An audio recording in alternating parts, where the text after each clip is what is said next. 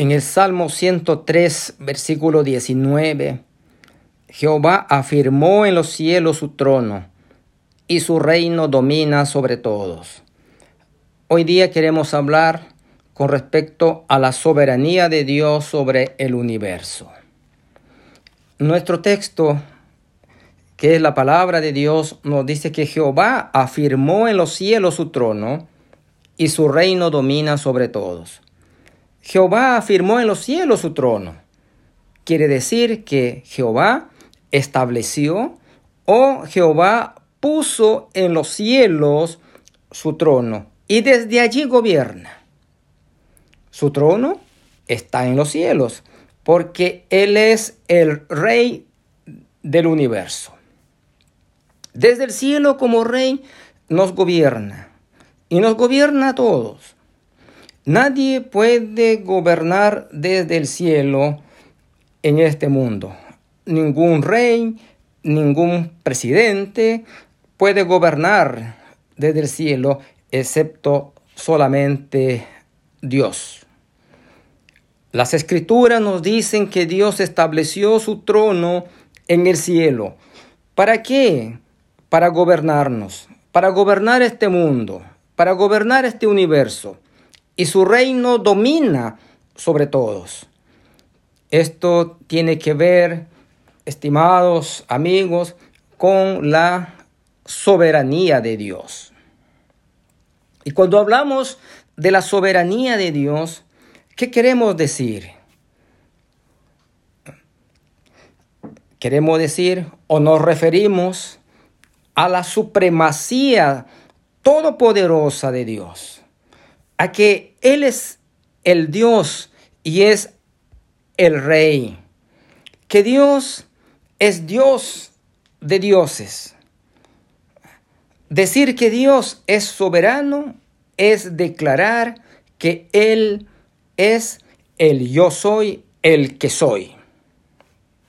El que hace todo conforme a su voluntad.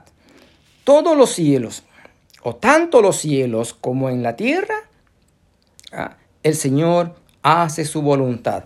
De tal manera que nadie puede detenerle. Nadie puede a él decirle, ¿qué haces? ¿O por qué haces? No, porque Él es Dios soberano. Él no tiene ningún consejero. Decir que Dios es soberano es también declarar que es el Dios omnipotente, que tiene potestad en, en los cielos como también en la tierra, de modo que nadie puede hacer fracasar sus planes, nadie puede impedirle hacer sus, sus, sus propósitos, tampoco resistir su voluntad. Él pone los reyes como también quita los reyes como nos dice la Biblia. La soberanía de Dios en la escritura nos muestra que es absoluta. La soberanía de Dios es irresistible. La soberanía de Dios es infinita. Cuando decimos que Dios es soberano, también estamos afirmando eh, su derecho a gobernar el universo. El derecho que Él tiene como creador de, de gobernar el mundo y el universo. Todo. El cual Él lo ha hecho para su gloria y para su honra.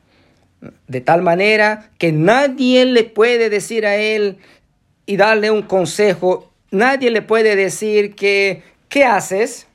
No, Él hace las cosas conforme a su plan y a sus propósitos.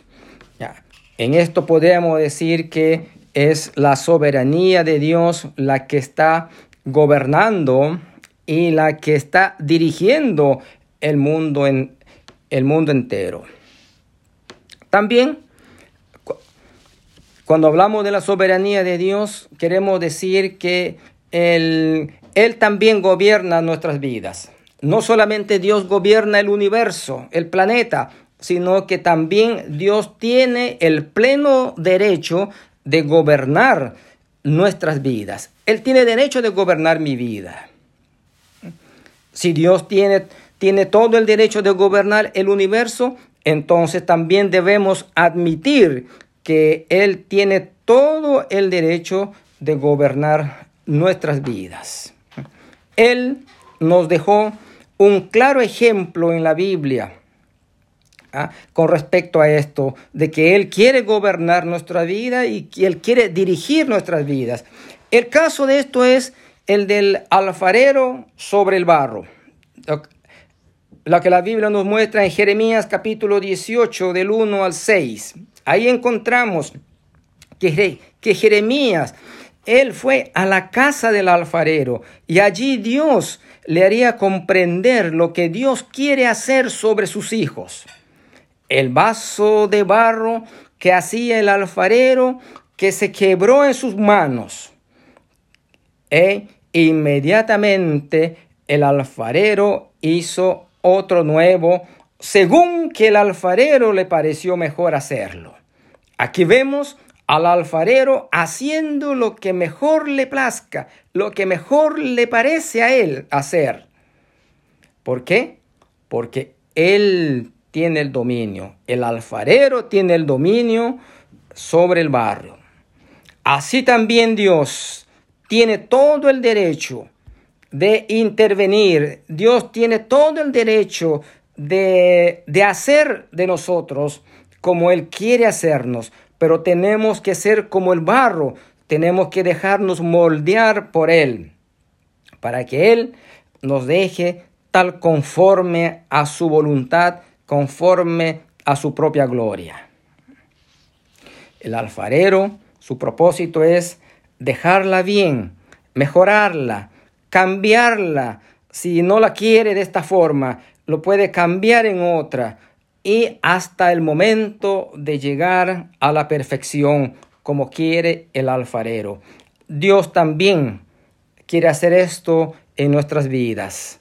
Dios como el alfarero puede moldear y Él quiere moldear ese barro en la forma que Él quiera moldear, en la forma cuando Él quiera cuando Él desee moldear, también cada uno de nosotros debemos dejarnos moldearnos por el alfarero divino, que es Dios, que Él nos moldee nuestro carácter, que Él dirija nuestras vidas para que realmente seamos para la alabanza de su gloria, para que seamos vasos de honra delante de este mundo. También cuando hablamos sobre la soberanía de Dios, estamos viendo acá el derecho de Dios que Él tiene de gobernar sobre la materia, sobre el universo y sobre, sobre muchas cosas. Veamos algunos ejemplos que Dios tiene, donde vamos a ver que Él tiene todo el derecho de gobernar sobre la materia.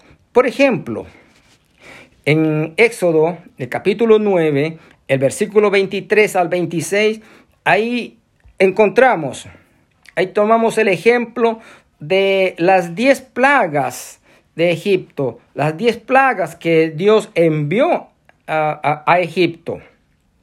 Aquí en este texto nos dice que Dios hizo tronar y granizar y el fuego, dice, corría por la tierra y llovió Jehová granizo sobre la tierra de Egipto.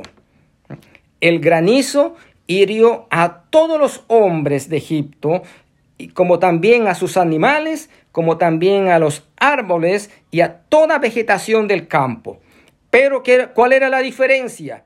Ah, la diferencia que en Gosén, donde estaba Israel, donde estaba el pueblo de Dios, allá no hubo granizo, allá no cayó el granizo. Bueno, aquí el pueblo de Dios tuvo la protección de Dios. Ahí vemos cuánto Dios ama a su pueblo, que protegió a su pueblo para, para que el granizo no cayera sobre, sobre ellos, pero sí había caído y había hecho mucho estrago en el pueblo de Egipto. Entonces podemos ver ahí cómo el Señor puede dirigir y cambiar las situaciones para cuidar, para resguardar a su pueblo, para darle una protección. Estimados, en la tierra de Gosén no cayó absolutamente nada, como hemos estado viendo, porque Dios tiene el control, Él tiene el dominio sobre la naturaleza. Otro ejemplo similar se nos dice en, la, en otra de las plagas que Dios también envió a, a Egipto. También en Éxodo, en el capítulo 10, del versículo 21 al 23, allá nos habla. Dice que cayó densas tinieblas sobre todo Egipto. Y tres días, dice, ah, cayó densas tinieblas sobre todo Egipto por tres días. Y nadie se levantó de su lugar en esos tres días. Aquella oscuridad no era una simple oscuridad o simples tinieblas como nosotros eh, conocemos en la actualidad. No era una simple oscuridad. Esta oscuridad o estas tinieblas eh, eran muy densas que cualquiera, ah, que cualquiera las podía palpar. También nos dice que ni la luna en la noche ni el sol durante el día ah, le podía penetrar la tierra, porque eran muy densas. Era una cosa terrible. Y por eso, por eso los egipcios estaban muy asustados y muy preocupados. Dice, pero hay una cosa aquí que yo quiero resaltar. Ah, cuando la Biblia nos dice que eh, por tres días había caído estas densas tinieblas sobre Egipto, pero también nos dice aquí en Éxodo 10, eh, versículo 23, nos dice, más todos los hijos de Israel tenían luz en sus habitaciones. Estimados, como los egipcios no tenían, no tenían luz y estaban en completa oscuridad, pero también el pueblo de Dios, el pueblo de Israel, también estando en, en Egipto todavía, pero ellos tenían luz en sus habitaciones. Ellos tenían luz en sus casas. Aquí vemos una vez más cómo Dios puede intervenir sobre la materia, sobre la naturaleza, ah, para cuidar y dar protección y dar seguridad a su pueblo. Estimado, no es menor cuando, cuando alguien viene a los pies del Señor Jesucristo y pasa a ser un hijo de Él, Dios se compromete a cuidar, Dios le da plena seguridad, Dios le da, le da protección a sus, a sus hijos, así como cuidó a su pueblo en el pasado, también en el presente Dios los cuida, Dios nos ama en todo momento. Por eso la Biblia dice, más a todos los hijos de Israel, allá en sus casas, en sus habitaciones, ellos tenían luz. Qué gran bendición esto. Solo la voluntad soberana de Dios dominando sobre la naturaleza. Ah, de esa manera el Señor estaba cuidando a su pueblo. Todos los egipcios estaban en tinieblas, pero su pueblo, Israel, todos tenían luz en sus habitaciones, en sus casas. Gracias a Dios. Pero, por otra parte, también los creyentes de hoy en día, los hijos de Dios, el Señor, todos los que han creído en Cristo como su Salvador, también tienen la luz de Cristo, porque Cristo mismo vive en el corazón del creyente. Y la Biblia nos dice que somos la luz de este mundo. Y como luz, entonces, tenemos que dar, eh, irradiar esa luz hacia el mundo. Tiene que salir esa luz hacia afuera. La luz es para alumbrar. La luz es para dar seguridad a la gente que transita muchas veces por las calles, se siente más seguro. También un cristiano, un hijo de Dios, cuando su actuar delante de este mundo, también da seguridad a las personas que nos acompañan, a las personas que nos rodean. Muchas veces nos piden hasta consejos para poder ayudarles también a ellos. ¿Por qué? Porque saben y confían que uno es un es cristiano, que uno sabe de la Biblia y conoce de nuestro Dios. Entonces nuestra misión es ser luz para este mundo. Estimados, la Biblia nos habla entonces acá eh, desde principio a fin, nos habla que Dios es todopoderoso. Nos habla de un Dios que es soberano. Nos habla que Él, él gobierna todo. Él gobierna el universo, pero también tiene, tiene potestad para gobernar nuestras vidas y dejemos que Dios gobierne nuestras vidas. Él es el creador, ah, Él es el sustentador, Él es el autor de la vida, Él es nuestro Dios, Él es nuestro redentor. Por lo tanto, dejemos que Él administre también nuestro ser completo. Entreguemos nuestras vidas a Él para que Él haga y moldee eh, nuestro ser, nuestro carácter como Él lo quiera dejar para su gloria. Entonces, la, Dios quiere también gobernar nuestras propias vidas a cada uno de nosotros. Pero ¿qué entonces de que si usted le quiere dejar gobernar su propia vida o es usted lo que, lo que, lo que quiere gobernar y no le quiere dejar a Dios gobernarle?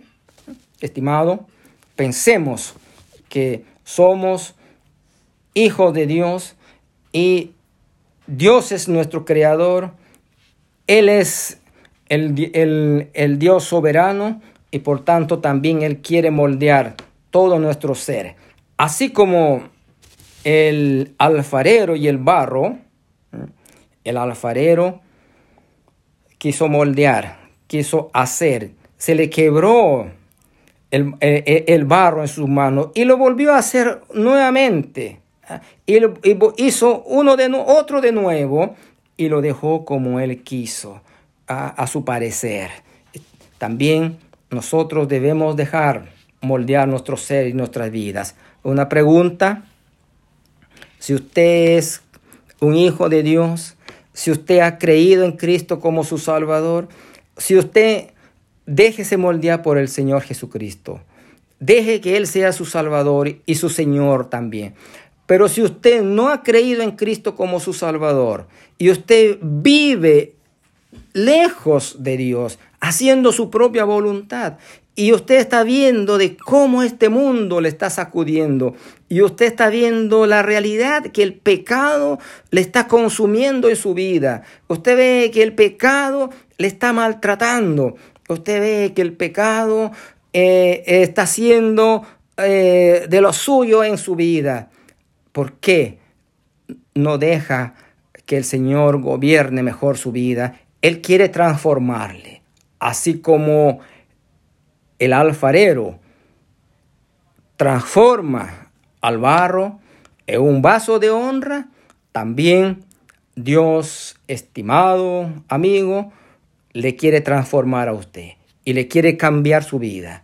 Deje la manera en que está viviendo, deje su pecado por un lado y acérquese a Dios, entrégale su corazón a Él, ríndele a Él y ríndase ante Él y dígale, Dios, sé propicio a mi pecador.